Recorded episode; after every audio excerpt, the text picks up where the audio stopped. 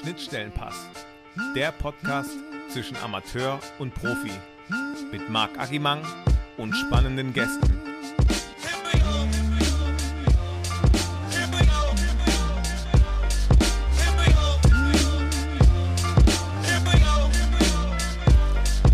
Herzlich willkommen zu einer neuen Folge des Schnittstellenpass und heute habe ich wieder einen fantastischen Gast an meiner Seite. Patrick Feinger, CEO von Home of Goals, ist heute bei mir und wir werden natürlich über sein Projekt Home of Goals sprechen, aber natürlich auch über das Thema Trainer. Trainingsschwerpunkte, was will eigentlich ein Trainer vermitteln? Ähm, Patrick, schön, dass du bei mir bist. Ja, vielen Dank für die Einladung. Patrick, du kennst den Podcast vielleicht schon ein bisschen. Bevor wir richtig durchstarten, musst du natürlich genau wie alle anderen auch durch den Argomat. Bist du bereit für den Argomat? Ich bin ready. Alles klar, dann starten wir direkt mal rein. Argo, Argomat. Argo, Argomat. Argomat ist dir vielleicht ein Begriff, entweder oder Fragen, gar nicht lange nachdenken, einfach schnell sagen, was dir in den Kopf kommt, okay? Ich gebe mein Bestes, ja. Alles klar. Messi oder Ronaldo? Messi. Schalke oder Dortmund? Dortmund. Bier oder Wein? Mm, Bier. Profi oder Amateur?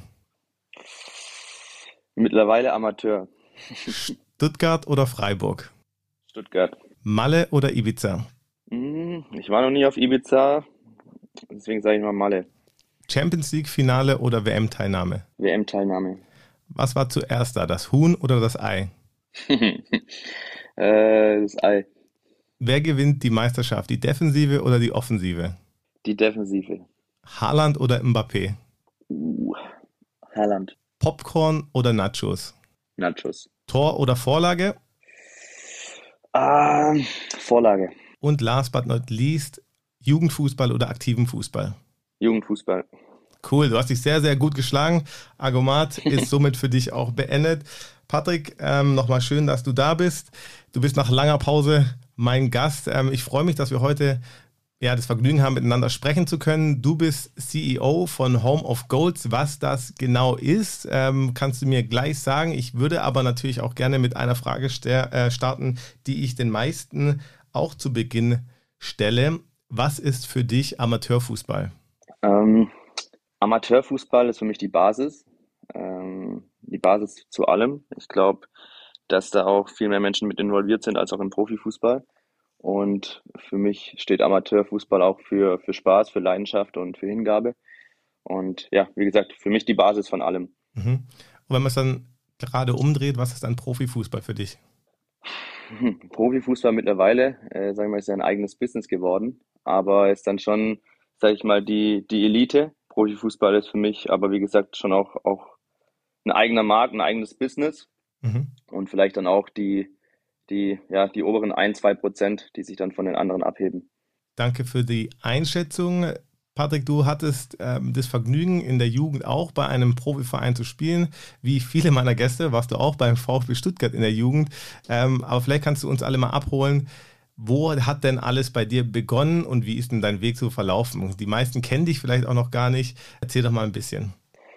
Ähm, also so als fußballerische Laufbahn oder generell Du darfst alles. alles gerne erzählen. Äh, also fußballerisch hat es angefangen bei mir mit vier. Äh, ich habe dann mit vier angefangen hier im Heimatverein bei mir beim GSV Hemmingen. Bin dann, hast ja schon richtig gesagt, ich bin dann zum VfB Stuttgart, als ich dann acht gewesen bin. Ähm, war dann dreieinhalb Jahre dort, äh, also bis, bis ich zwölf war. Ähm, bin dann aufgrund meiner Größe aussortiert worden. War dann, ich war ziemlich klein und schmächtig. Das war dann Mhm. auch der Grund, warum ich mich dann weniger gegen die größeren und vielleicht schon körperlich weiteren durchsetzen konnte und bin dann ähm, zu SV Feigen gegangen, die dann dort, das ist ein, ja, ein damals vor allem großer Club in Stuttgart gewesen, die, die da nach VfB und Kickers so mit, die größten waren und habe dann dort vier, fünf Jahre gespielt. Darf ich da ganz kurz Ähm, einhaken, bevor ich den Faden wieder verliere? Sehr gerne. Du warst zwölf und dir wurde gesagt, hey, hier geht es einfach nicht mehr weiter, weil du zu klein bist oder zu schmächtig. Ähm, Mhm. Wie ist es für einen Zwölfjährigen? Mm, Ich hatte tatsächlich vor kurzem ein ähnliches Gespräch auch über das Thema. Ähm, es war sehr schwierig für mich, weil ich sag mal, ich bin ein sehr reflektierter Mensch und war es, glaube ich, auch schon in der Jugend. aber das ist eine, ja, ich sag mal, das war eine Aussage, mit der ich wenig arbeiten konnte, weil wenn ich Feedback bekomme, dann nehme ich mir das immer sehr zu Herzen und versuche dran zu arbeiten. Aber natürlich mit so einer Aussage ist schwierig, weil ich da selber nichts beeinflussen kann. Mhm. Deswegen habe ich da auch eine, eine lange Zeit gebraucht, um das irgendwie ja für mich zu verarbeiten, weil es schwer war, was ich irgendwie daran daran besser machen kann. Aber für mich war es dann trotzdem ein, ein, eigener Push oder ein eigener Ansporn, dann dann trotzdem zu zeigen, ähm, was in mir steckt und irgendwie einen anderen Weg zu finden. Ähm, ich war immer schon einer, der, wenn irgendwie sich eine Tür geschlossen hat, irgendwie versucht hat, eine neue zu öffnen oder gerade zu zeigen, dass, dass vielleicht die Tür noch nicht ganz zu ist und ähm, dann versucht immer Lösungen zu finden, um, um das trotzdem das Beste daraus zu machen. Aber natürlich kein einfacher Weg. Ja, ich würde nachher da vielleicht nochmal drauf zurückkommen, auch dann in Bezug auf Home of Goals, ob du auch denkst, vielleicht können wir die Frage mal so mitnehmen, dass es die richtige Entscheidung ist, beziehungsweise ob das eine Grundlage ist, auf der man ja eine Mannschaft dann selektieren soll. Aber ich wollte dich nicht aufhalten, du warst beim Feinger Fußballclub. Ja, genau. Also wie gesagt, fußballerisch ging es dann bei SV Feingen weiter. Ähm, ich war dann weiterhin in der so württembergischen Auswahl, war ich weiterhin immer präsent, äh, bis ich dann mit 16 das erste Mal das Kreuzband gerissen habe, mit 17 das zweite Mal und mit 18 dann das dritte Mal das Kreuzband gerissen habe. Ähm, als ich 17 war, bin ich dann aber auch schon zur SKV Rudesheim gewechselt, wo ich auch immer noch bin. Damals A-Jugend, der Verbandsliga war das. Und spiele da auch immer noch in der ersten Mannschaft. Wir sind letztes Jahr abgestiegen, deswegen jetzt dieses Jahr in der Landesliga. Und bin da immer noch aktiv und mal schauen, wie lang es mit meinen Knien da noch weitergeht. Wahrscheinlich nicht mehr allzu viele Jahre, aber ein, zwei mache ich noch und dann denke ich mal, dass ich auch aufhören werde. Und ansonsten zu mir, ich war parallel zum Fußball immer, immer schon sportlich aktiv, war auch auf dem Sportgymnasium in Ludwigsburg, habe dort dann mein Abitur gemacht und habe dann nach meinem Abitur direkt angefangen mit einem Bachelor in Sportwissenschaft an der Uni in Stuttgart, habe dann dort nach dreieinhalb Jahren meinen, meinen Bachelor erledigt und habe dann parallel angefangen schon mit meinem Master im Bereich Sportökonomie, einfach um ja, ich sage, Sportwissenschaft war immer noch der richtige Weg, weil, weil es mega spannend war und du viele Einblicke von, von brutal vielen Bereichen aus dem Sport ähm, kennenlernst, egal ob es irgendwie Sportpsychologie ist, Sportökonomie, ob es Sportmarketing, Management, Sponsoring ist, ähm, alles mega cool, aber irgendwie kam ich da raus und hatte von allem ein bisschen Ahnung, aber von wenig viel und wollte mich dann spezialisieren und habe dann Sportökonomie noch als Master gemacht. Ja, parallel oder beziehungsweise zu meinem im Bachelor habe ich eine, war ich auch wieder beim VfB im Nachwuchsleistungszentrum. Da haben wir uns, glaube ich, auch mal halt das eine oder andere Mal gesehen. Und ich glaube sogar auch mal auf dem Fußballplatz. Also wir haben, glaube ich, auch mal gegeneinander Genau. Sowohl, sowohl als auch, ja. ja. Aber stimmt, da sind, sind wir uns dann wieder über den Weg gelaufen beim VfB. Da war ich dann, oder war interessant, weil ich das Ganze mal aus einer anderen Perspektive sehen konnte, früher als Spieler. Und dann ähm, war ich im NLZ und ja, mehr oder weniger ja, Mädchen für alles, sage ich mal, aber ich war im NLZ und durfte den Trainern aber auch über die Schulter schauen, durfte von denen viel lernen, ein halbes Jahr. Es war sehr, sehr, sehr, sehr lehrreich für mich und war aber, wie gesagt, cool, das Ganze aus der anderen Perspektive zu sehen, der Vergleich Spieler und Trainer, weil ich vor allem dann auch, ich habe mit 16 schon angefangen, meine Trainerlizenzen zu machen und war dann auch mit 17, ähm, habe ich schon gestartet als Trainer nebenher ähm, ähm, zum Spielerdasein, war ich schon immer Trainer und konnte mir auch damals sehr, sehr gut vorstellen, das hauptberuflich zu machen. Ich sag mal, als ich dann im Nachwuchsleistungszentrum war, ähm, im, in meinem Praktikumssemester, hat sich so der Blick auf das Ganze ein bisschen geändert, wo ich gesagt habe, ah, ich weiß nicht, ob ich, ob ich im NLZ unbedingt Trainer sein möchte. Warum?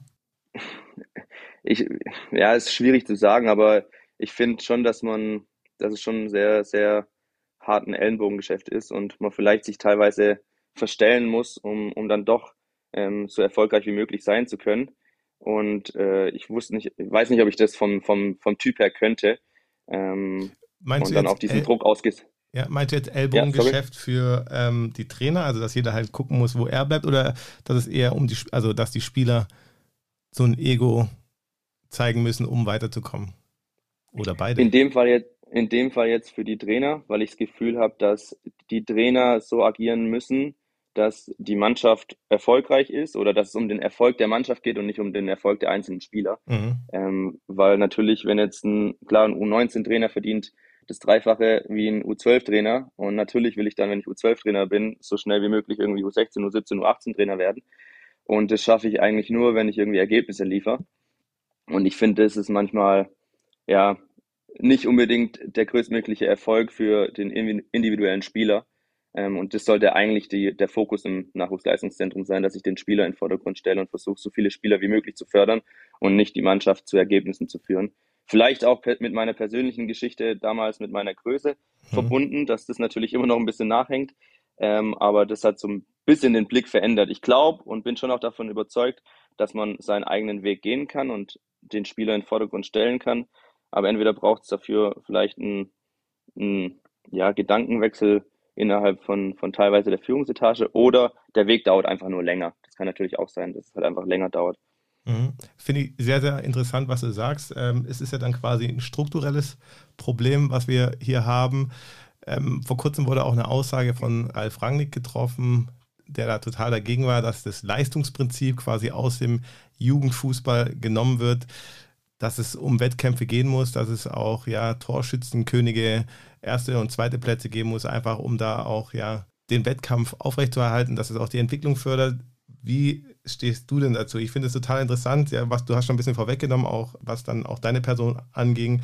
Vielleicht hätte man auch früher sagen können, hey, ähm, ja, der Patrick ist vielleicht aktuell noch nicht so groß, aber wir sehen trotzdem das Potenzial, dass er sich entwickeln kann. Aber so wie du auch gesagt hast, wahrscheinlich ging es dann nur um die Momentaufnahme. Wir wollen jetzt die körperlich stärkste Mannschaft haben, um erfolgreich zu sein. Ähm, absolut. Also ich sehe das tatsächlich wie Ralf Rangnick. Also ich war auch ein bisschen erstaunt, als dann die Thematik aufgekommen ist, dass und jetzt glaube ich, soll es ja wirklich schon durch sein. Ich bin mir nicht sicher, aber es soll ja, glaube ich, schon durch sein, dass das Ganze hier in Deutschland so gemacht wird, dass irgendwie das ganze Ligensystem ein bisschen umgeändert werden soll und irgendwie in den NLZs keine Auf- und Abstiege mehr geben soll und sowas. Ähm, also ich finde es, ich finde es brutal wichtig, als Kind zu lernen, wie fühlt sich Gewinnen an und wie fühlt sich Verlieren an. Deswegen finde ich das wichtig, auch mit Sieg und Niederlage und mit Zählen und Punkte und alles zu spielen. Ähm, weil ich gerade, wenn man jetzt auch im NLZ ist, bereitet es ja schon auch auf den Profifußball vor. Ähm, da ist man noch noch ganz anderen Druckbedingungen auseinandergesetzt. Für mich ist eher das, der Punkt, dass ein Trainer daran gemessen wird, schwierig. Also mhm. ähm, ich finde es für die Spieler gut, aber ich finde jetzt nicht, dass ein, ein, Trainer, der unbedingt mit einer Mannschaft Zweiter geworden ist, besser sein muss wie ein Trainer, der jetzt mit einer Mannschaft Fünfter geworden ist.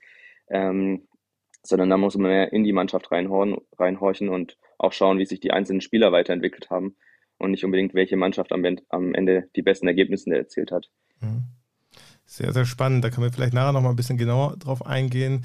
Vielleicht kannst du jetzt mal erklären, was Home of Goals eigentlich ist? Also du bist B Plus Lizenzinhaber, hast also auch eine große Expertise, was das Trainerwesen angeht. Du hast dich selbstständig gemacht mit einem Projekt, was ich sehr, sehr spannend finde. Mhm. Ja, ähm, erstmal vielen Dank, dass ich äh, Home of Goals hier auch ein bisschen, bisschen vorstellen darf. Also ich glaube, woher die Beweggründe kommen, merkt man, vielleicht als schon ganz früh aus meiner Kindheit angefangen, dadurch, dass ich solche Erfahrungen sammeln musste. Aber für mich ist einfach immer wichtig und je mehr Erfahrung ich auch im, im Leistungssport gesammelt habe, desto mehr wurde mir bewusst, dass weniger der Mensch im Vordergrund steht, sondern immer irgendwie die Rolle, mit der ich zu tun habe. Also egal, ob es jetzt im, in der Schule ist, habe ich irgendwie als Lehrer mit der Rolle Schüler zu tun. Wenn ich im Fußball bin, habe ich irgendwie die Rolle Spieler vor mir und wenig wird der Mensch dahinter gesehen. Und ähm, quasi darauf beruht sich auch Home of Goals. Also für uns ist es wichtig, also wir sind eine Sportakademie und wir ähm, setzen quasi den Menschen in, in, in den Vordergrund. Für uns ist es wichtig, das Training zu nutzen, auch um persönliche und soziale Kompetenzen zu vermitteln. Und wenn ich da jetzt gerade auch wieder in Richtung NLZ, ich will nicht zu viel schießen, weil die machen auch vieles richtig, aber eine Säule ist immer Persönlichkeitsentwicklung. Da muss ich immer ein bisschen lachen, weil wenig passiert. Oder dann gehen sie vielleicht einmal im Jahr zu ähm, machen sie einen, Workshop mit den, mit den Spielern zum Thema Antirassismus oder sowas ähm, oder einen Social Media Workshop, wie sie damit umgehen können. Und ähm, das war's dann mit Persönlichkeitsentwicklung.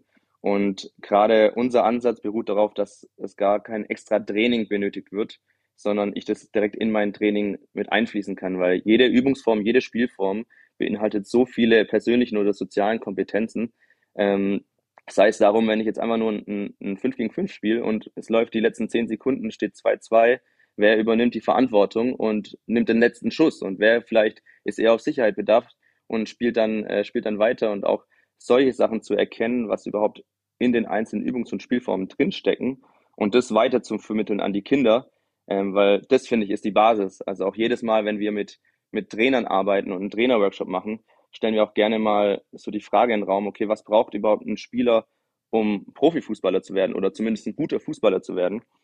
Und dann sind es natürlich Sachen wie taktisches Verständnis, ich brauche einen gut, guten ersten Kontakt oder generell die Technik, ich brauche ähm, vielleicht auch die Physis dazu. Aber es sind natürlich auch Sachen wie, ich brauche Selbstvertrauen, ich brauche, ähm, ich muss gut im, mit Druck umgehen können, ich brauche Kreativität, Konzentration, ähm, vielleicht aber auch Respekt, ähm, weil auch das, wenn, wenn ich nicht respektvoll bin, hilft es mir oder hat auch schon viele Karrieren zerstört, sage ich mal. Mhm. Ähm, schaue ich mir immer auf das Plakat und denke mir, ah, okay, lass es mal 20, 25 Begriffe sein. Und bei wie vielen Sachen setzt ihr den Fokus im Training? Und dann sind es halt immer nur technische, taktische Sachen. Aber ich bezweifle, dass irgendein NLZ-Trainer das Training darauf auslegt, okay, heute ist mein Fokuspunkt Respekt und Toleranz. Und da wollen wir einfach ein bisschen Bewusstseinsaufklärung machen oder vielleicht auch den Trainern helfen, dass es gar nicht so schwer ist, sondern das in so vielen Dingen steckt. Ich muss nur die Reflexion auch dazu nutzen. Also ich kann gerne mal, oder ich nehme im Fußball nehme ich immer gerne ein Beispiel, weil es dann am, am leichtesten zu verstehen ist. Also gerade das klassische Rondo, Eckle, äh, hier, hier im Süden nennt man es Eckle. Mhm. Sechs, sechs gegen zwei am Anfang vom Training. Ähm, das, kennt, das kennt ja eigentlich jeder. Und jetzt, wie kann ich diese Spielform nutzen? Ähm, vielleicht mit einer kleinen Regeländerung, um vielleicht den Schwerpunkt zu verlegen. Ähm, und wenn wir jetzt gerade den Schwerpunkt Respekt und Toleranz nehmen, dann könnte ich vielleicht beispielsweise einfach die Regel so ändern, dass gar nicht der in die Mitte geht, der einen Fehler macht, sondern der, der rechts neben mir steht und gar nichts mit dem Fehler zu tun hat.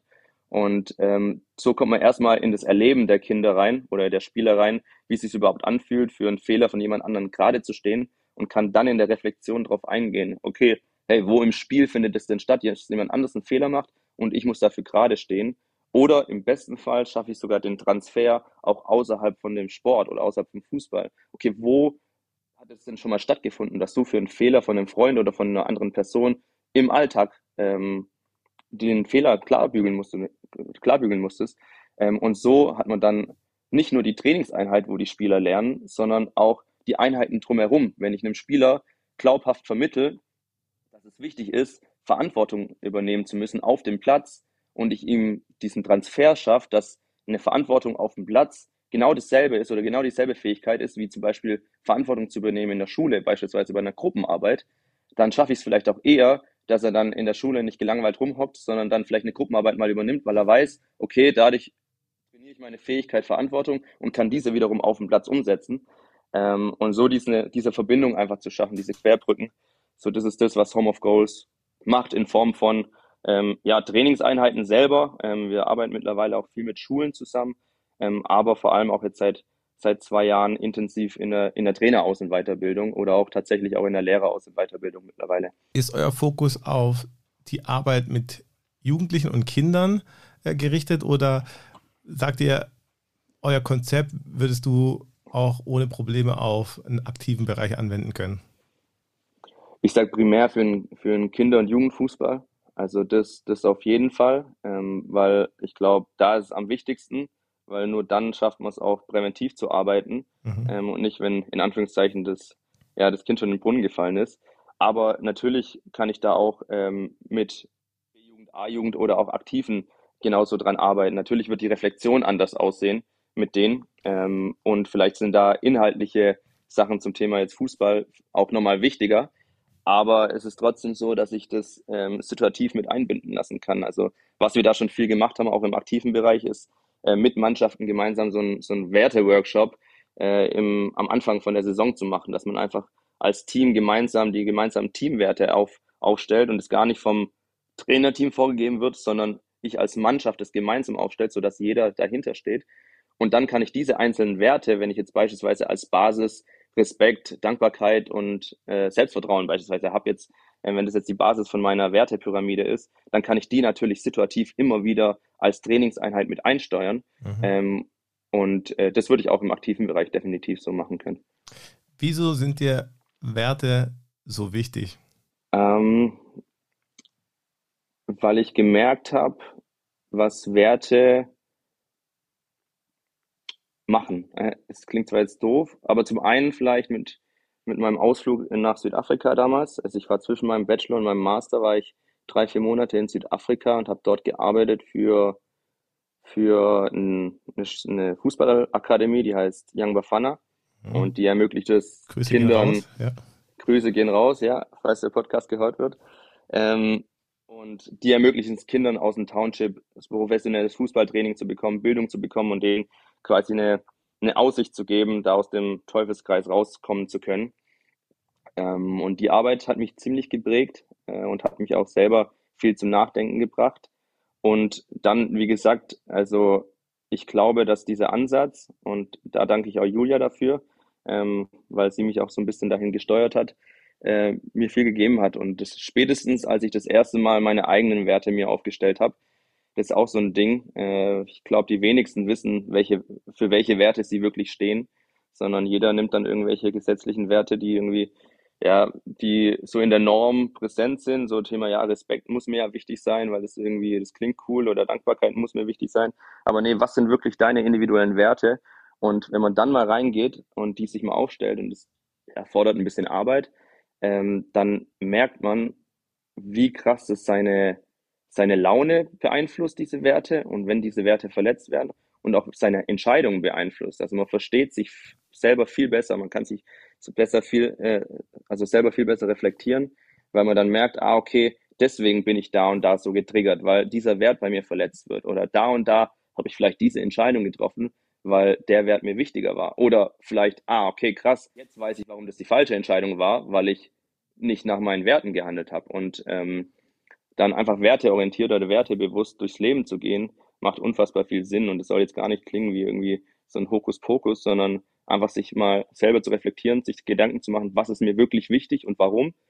Und dann vielleicht auch Entscheidungen dahingehend ähm, treffen zu können. Finde ich auch sehr interessant. Ähm, vor allem, ich kenne es auch aus dem beruflichen Kontext, so Werte erstmal festzulegen. Du hast jetzt gerade Respekt äh, genannt, finde ich immer sehr lustig, wenn ich mit den Jugendlichen, mit denen ich arbeite, über Respekt rede, ist erstmal die Frage, was ist eigentlich Respekt? Das zu definieren ist schon relativ schwierig. Ich glaube, da fängt er auch schon mal an, sich überhaupt zu, äh, bewusst zu machen, was jeder Einzelne damit meint.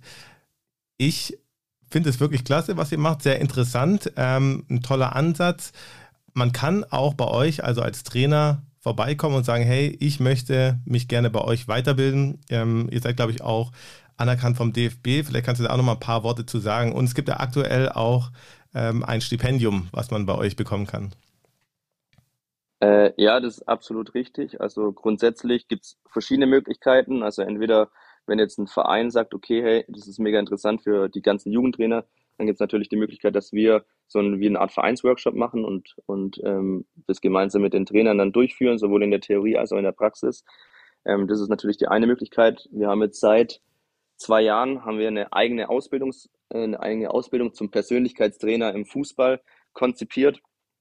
Ähm, die geht über acht Präsenztage, aufgebaut in Grundlehrgang, Aufbaulehrgang und Abschlusslehrgang, ähm, mit zwischendrin Online-Modulen, ähm, wo es einfach intensiv darum geht, wie schaffe ich es dann, diese Kompetenzen wirklich auf den Platz zu bringen äh, wo es dann immer in der Theorie geht. Und da ist das, was deswegen finde ich es cool, dass du es gerade gesagt hast, mit dem Thema Respekt. Das ist zum Beispiel Respekt und Toleranz ist eine dieser Kompetenzen, die wir dann auch dort behandeln. Wie schaffe ich das äh, auf den Platz zu bringen? Aber bevor ich solche Sachen auf den Platz bringe, muss ich erstmal verstehen, was dieser Wert eigentlich bedeutet. Also was bedeutet überhaupt Respekt?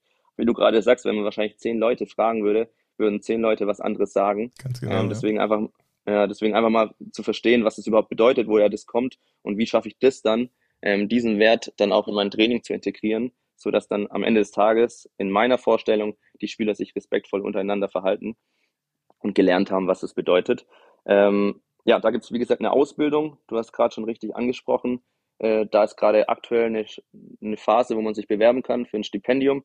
Äh, da kriegt man, also kann man sich bewerben. Eigentlich muss man gar nicht so viel machen, sondern eigentlich nur ein Video schicken per, per WhatsApp einfach nur mit seinen eigenen individuellen Werten, weil es uns wichtig ist, dass sich jeder mal kurz mit sich selber auseinandersetzt, äh, einfach mit den, mit den eigenen individuellen Werten und warum die, warum er die Ausbildung machen möchte. Also was sein, sein, sein Drang dazu ist oder seine Motivation dazu ist. Und das war es eigentlich schon. Und dann hat man die Möglichkeit, die Ausbildung im Wert von 1600 Euro zu gewinnen. Wir vergeben einen Stipendiumsplatz für die ganze Ausbildung und drei Stipendiumsplätze für zumindest die Grundausbildung. Die ist äh, für, die ist, glaube ich, im Wert von 350 Euro. Und ja, da ist aktuell die Phase jetzt noch bis zum 16. Äh, die Möglichkeit. 16.08.2023. Vielleicht hört den genau, Podcast genau, ja jemand mal in 50 Jahren und probiert es dann, ja. Äh, ich verlinke auch alles in den Show Notes. Da kann jeder dann gerne reingucken und sich äh, ja vielleicht für die Ausbildung bewerben. Genau. Und wie du gerade gesagt hast, also es haben jetzt schon mehrere die Ausbildung durchgeführt und auch bei, gerade wenn man die B-Plus-Lizenz machen möchte oder die A-Lizenz machen möchte, muss man sich ja mittlerweile bewerben mit so einem Punktesystem. Und auch die Ausbildung von Home of Goals wird da ganz normal äh, vom DFB angenommen und wertgeschätzt. Man erhält auch am Ende der Ausbildung ein ganz normales Zertifikat und ist dann offizieller Persönlichkeitstrainer im Fußball. Und ja, deswegen alles mehr oder weniger geprüft und, und ja, manchen ist das Zertifikat wichtiger wie der Inhalt. Das ist, finde ich, eigentlich der falsche Ansatz, aber das gibt es auch dazu. Mhm. Und ja, seit diesem Jahr, also Anfang des Jahres, sind Julia und ich auch offizielle DFB-Referenten, äh, also sind im DFB-Referentenstab für das Thema Wertebildung, was natürlich, ja, sagen wir von der Glaubwürdigkeit nach außen hin auch manchmal mehr bewirkt, als man eigentlich will. Mhm. Ich finde es sehr, sehr spannend, vor allem wenn man auch jetzt ja auf das Thema Trainer, auch Trainerausbildung schaut. Ich mache aktuell die B-Lizenz und ich glaube, in der ganzen Ausbildung hat man zwei Lerneinheiten zum Thema ja, Persönlichkeitsentwicklung, beziehungsweise da geht es dann quasi wirklich um den Spieler. Und vor allem im Amateurbereich arbeitet man tagtäglich mit Spielern, mit Jugendspielern, auch mit Erwachsenenspielern, ist in Gesprächen. Und ich glaube, diese persönliche Nuance und der persönliche Kontext ist sehr, sehr wichtig. Findest du, dass dieses Thema zu kurz kommt in der klassischen Ausbildung, Trainerausbildung? Absolut. Also ist gerade ein kleiner Wandel da. Ich weiß nicht, ob Corona da so ein bisschen dafür gesorgt hat, aber zumindest ist ein kleiner Wandel da und wir sind, arbeiten auch mit den ganzen Landesverbänden zusammen und machen dann Workshops für die Landesverbände zu diesem Thema. Also das heißt dann meistens irgendwie sowas wie äh, Wertebildung im Trainingsalltag oder sowas. Oder jetzt vom DFB mit der Bertelsmann Stiftung wurde das Thema äh, Team-Up ins Leben gerufen, was auch ein Workshop ist. Aber das ist alles immer nur so separat oder zur Trainingsverlängerung und ist noch nicht fest verankert in der B-Lizenz beispielsweise. Mhm. Und das dann, wie du halt sagst, du machst ja gerade die Erfahrung, nur ein ganz, ganz kleiner Teil dazu.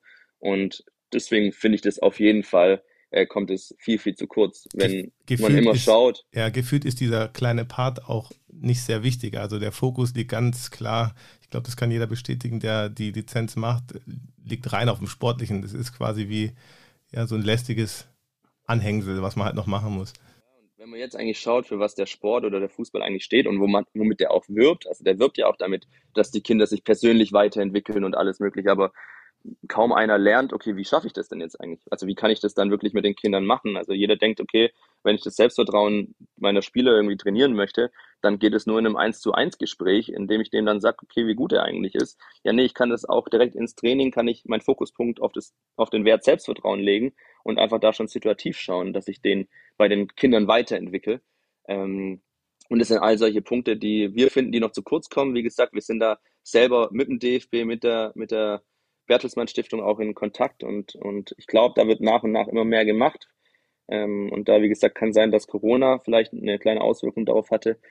Ähm, aber die Aufmerksamkeit darauf wird auf jeden Fall immer größer und ich hoffe, dass es immer mehr, mehr auch in die Trainerlizenzen eingebunden wird. Ja, also da bin ich auch ein ganz großer Befürworter. Ich bin auch der Meinung, man kann der beste Trainer sein, wenn man die Mannschaft nicht erreicht und keine Ahnung hat, wie man mit der umgehen soll.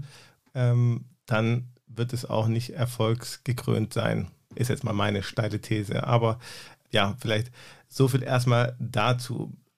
Bevor ich dich jetzt weiter mit Fragen löcher, würde ich dich erstmal in mein Poesiealbum sprechen lassen. Da gibt es ein paar spezifische Fragen zu dir. Und da musst du nicht entweder oder Fragen beantworten, sondern darfst frei antworten. Bist du bereit? Mhm. Ich bin bereit, ja. Okay, dann starten wir doch mal. Und was kommt jetzt? Na, Agis Poesiealbum. So, das sind immer rein fußballspezifische Fragen, um den Patrick ein bisschen besser kennenzulernen. Patrick, wenn du ein Tier wärst, welches wärst du? Hm, ich glaube ein Erdmännchen. Und warum? ich glaube, weil ich so klein bin, deswegen. okay. Was ist dein Lieblingsessen? Mein Lieblingsessen, ich glaube immer noch Schnitzel mit Spätzle. Was ist dein größtes Laster? Mein größtes Laster. Ich glaube, dass, dass ich immer gewinnen will. Ich glaube, das steht mir häufig im Weg. okay. Wenn du heute im Lotto gewinnen würdest, was wäre dein erster Einkauf? Mein erster Einkauf, ich glaube, wäre eine Wohnung. Erstmal Sicherheit schaffen. Sehr, sehr gut. Äh, und wenn wir jetzt schon dabei sind, jetzt mal wirklich wieder was ähm, Fußballspezifisches. Erzähl uns doch mal, du hast ja auch schon eine gewisse Erfahrung, fußballerische Erfahrung, warst in der Jugend beim VfB. Wer war denn dein bester Gegenspieler, gegen den du jemals gespielt hast? Mein bester Gegenspieler? Hm.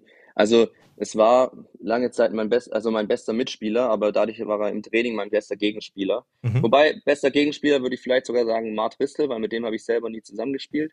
Ich glaube, meiner Meinung nach müsste er jetzt gerade noch bei FC Homburg spielen in der Regionalliga. Ja, oder, ja Regionalliga, glaube ich. Eines der ähm, größten Talente ja, in Deutschland. Ja, äh, den fand ich damals überragend. Gegen den habe ich immer bei der, in der WV-Auswahl gespielt. Ähm, und ja, bester Mitspieler und dadurch auch im Training Gegenspieler war schon Timo Werner, muss ich sagen. Okay, cool. Und da bin ich jetzt mal sehr gespannt, was du sagen wirst. Ähm, wer war denn der beste Trainer, den du je hattest? Meinen besten Trainer. Ich würde Werner Jüngling nennen. Das war mein Trainer beim VfB Stuttgart in der U9. Also menschlich fand, fand ich den den besten Trainer. Genau, was Und hat Ramon ausgemacht? Der hat es irgendwie geschafft, dass sich jeder Spieler irgendwie wertgeschätzt fühlt, dass sich jeder Spieler wohlfühlt. Der hatte ein offenes Ohr für jeden Spieler und hat irgendwie den Spaß. Und es war ja gerade U9, war die Mannschaft, die sich als erste gegründet hat. Das heißt, keiner kannte irgendjemand. Für jeden war das Umfeld VfB neu und der hat es geschafft, trotzdem, dass man sich relativ schnell wohlfühlt.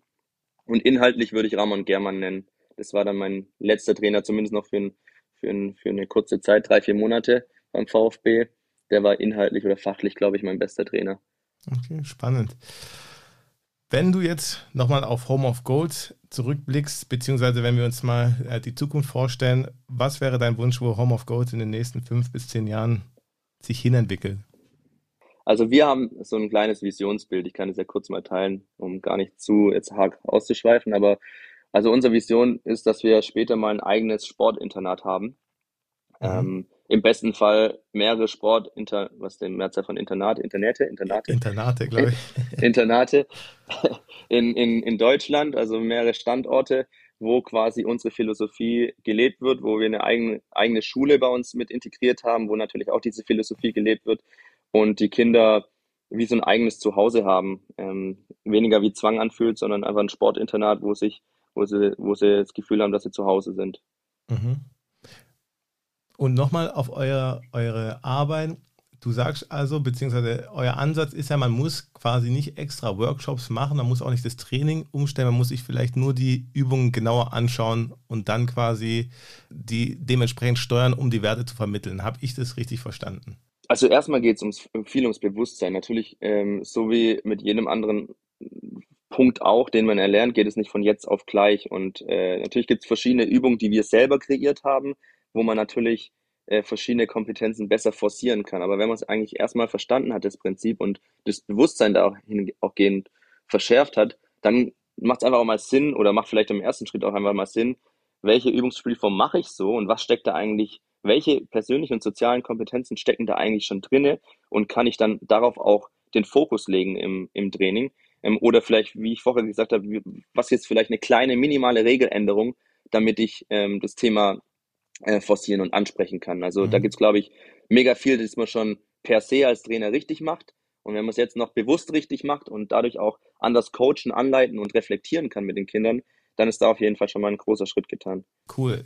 Jetzt kommen wir noch zu einer neuen Rubrik. Tor des Lebens präsentiert von Endeavor. Du darfst mir jetzt gleich mal beschreiben, wie dein schönstes Tor war, was du jemals in deinem Leben geschossen hast. Viel Spaß. Endeavor, die Liga der Fans. Mein schönstes Tor. Ich glaube. Dein Tor des Lebens. Ja. Mein Tor des Lebens. Ich erinnere mich immer noch gerne an ein Tor zurück und es regt mich immer noch so auf, weil das Tor gab es mal auf Video. Das ganze Turnier in der Halle äh, festgehalten wurde, aber irgendwie, ich bin immer noch auf der Suche, ob es das noch irgendwo gibt. Wenn ja, dann schicke ich dir das im Nachgang, aber Fall. leider Leider habe ich das nicht gefunden. Das war, ich glaube, so C-Jugend ungefähr, D-Jugend, C-Jugend mit, mit Feingen, wo ich vorher erzählt habe, wo ich dann war. Da waren wir dann auf so ein internationales Turnier eingeladen, auch wo sämtliche europäische Topclubs, wie ich Man United, Barcelona und sowas, waren auch alle dabei. Und da in der Gruppenphase habe ich ein Tor geschossen. Es war noch ein Kumpel von mir, Yannick Bräuninger heißt, der hat einen Lupfer über zwei Spieler drüber gemacht. Und ich habe dann äh, so als kleiner Zwirbel in der D-Jugend einen Fallrückzieher in den Winkel geschossen. Und wie gesagt, ich war dann mega stolz, mega happy. Ich glaube, wir sind trotzdem in der Vorrunde ausgeschieden, soweit ich mich erinnere. Aber das, das äh, ist noch sehr, sehr präsent in meinem Kopf. Also, so wie sie es anhört, hat es auf jeden Fall das Prädikat Tor des Lebens verdient. Sehr, sehr cooles Tor auf jeden Fall. Ja, absolut. Patrick, bevor wir zum Ende kommen, darfst du natürlich mir noch deine zwei Lieder nennen, die auf die Schnittstellenpass-Playlist müssen. Ja, die Playlist wird bald in, jedem, in jeder Kabine hoch und runter gehört. Gab schon ein paar Gäste, die, sagen wir mal, den Vibe ein bisschen verhunzt haben, aber ich bin gespannt, was du, was du jetzt zu bieten hast. Ja, ich habe ja schon gesagt, dass ich mich schwer getan habe, mich auf zwei zu beschränken, aber ich würde auf jeden Fall mal, finde ich zurzeit mega, hören wir selber auch oft in der, in der Kabine, das Alea Alea Ale von Jamie Webster mhm. ähm, nehmen. Das finde ich, finde ich mega geil. Und weil es einfach mega mit, also mega viel mit mir verbindet, äh, von den Broilers nur nach vorne gehen. Ich weiß nicht, ob dir das was sagt, aber das ist ähm, vom, vom Inhalt her, finde ich auch mega cool. Wenn du das laut in der Kabine hörst, dann, dann finde ich das auch immer mega als Spieler oder fand ich das als Spieler immer super. Deswegen, das wären mal so die zwei, die ich nennen würde. Cool, cool. Die kommen auf jeden Fall auf die Playlist. Ich habe eine abschließende Frage für dich. Du bist ja auch im Amateurbereich zu Hause. Viel wird ja jetzt geschimpft über den deutschen Fußball, wie sich alles so entwickelt. Wo würdest du denn ansetzen? Wo siehst du gerade die Misere jetzt, sage ich mal, auch bei den Nationalmannschaften als Amateurfußballer, der jetzt vielleicht ein bisschen außenstehender ist? Ja, also ich würde erstmal, würde ich nicht so negativ eingestellt sein, mhm. weil jedes Mal sagt man, jetzt auch beim DFB, uns fehlen die kreativen Spieler und alles Mögliche. Ich finde, dass wir immer noch viele Top-Talente haben, auch in, in, auch in Deutschland. Und man muss auch bedenken, nur weil wir schlecht sind, heißt, oder aktuell nicht so erfolgreich sind, heißt ja nicht, dass wir furchtbar sind, sondern es kann ja auch einfach sein, dass andere Nationen extrem gute Arbeit leisten oder mal einen guten Jahrgang haben. Deswegen, ich würde erstmal nicht ganz so negativ eingestellt sein. Mhm. Äh, und weiß jetzt nicht, ob ich den anderen Hoffnung machen kann dadurch, aber ich, ich sehe es ich seh's erstmal nicht so negativ alles und ähm, finde grundsätzlich, dass, dass wir da sehr, sehr gute Arbeit leisten, auch in Deutschland.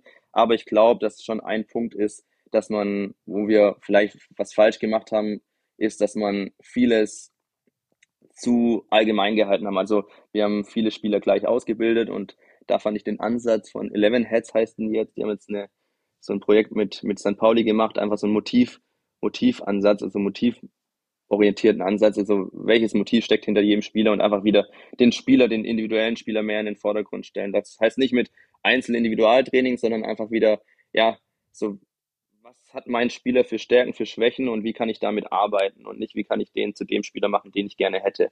Mhm. Ähm, und ich glaube, dann haben wir in Fußball, äh, hier in Fußball Deutschland wieder, ja, ganz viel Potenzial, der in uns steckt und ich bin auch zuversichtlich für nächstes Jahr, auch wenn das manche anders sehen. sehr, sehr gut. Du hast eine interessante Sache noch gesagt, da würde ich mich auch freuen, wenn du mir noch eine Antwort zu geben würdest. Was wäre dein Ansatz? Eher Schwächen versuchen zu minimieren und zu verbessern oder Stärken stärken? Ich bin immer Team Stärken stärken, Schwächen kennen. So, das finde ich immer ist so ein, so ein guter Punkt. Also am Ende des Tages brauche ich eine Waffe auch im Fußball und die mich irgendwie unverzichtbar macht. Und deswegen finde ich immer Stärken stärken und aber klar, natürlich gehört es dazu, auch an den Schwächen zu arbeiten, aber ich würde mich immer auf die Stärken konzentrieren. Schöne abschließende Worte. Patrick, vielen, vielen Dank, dass du dir die Zeit genommen hast, äh, um Home of Goals, um dich bei mir im Schnittstellenpass zu präsentieren. Es war mir eine Freude, mit dir zu sprechen und ich hoffe, dass irgendeiner meiner Zuhörer das Stipendiat bei euch bekommt. Die ja, die Infos werden alle in den Show Notes verlinkt und ich freue mich von dir bald zu hören, wie es dann gelaufen ist. Ja, ich habe auch zu danken. Vielen, vielen Dank für die Einladung. Sehr, sehr gerne. Patrick, bis ganz bald. Ich bin gespannt, ob ihr bald eure Internate deutschlandweit verteilt habt. Wenn ja, komme ich gerne mal vorbei und mache dann nochmal einen Bericht. Und ansonsten wünsche ich euch alles, alles Gute und wir hören uns. Ja, vielen, vielen Dank. Gerne. Mach's ciao, ciao.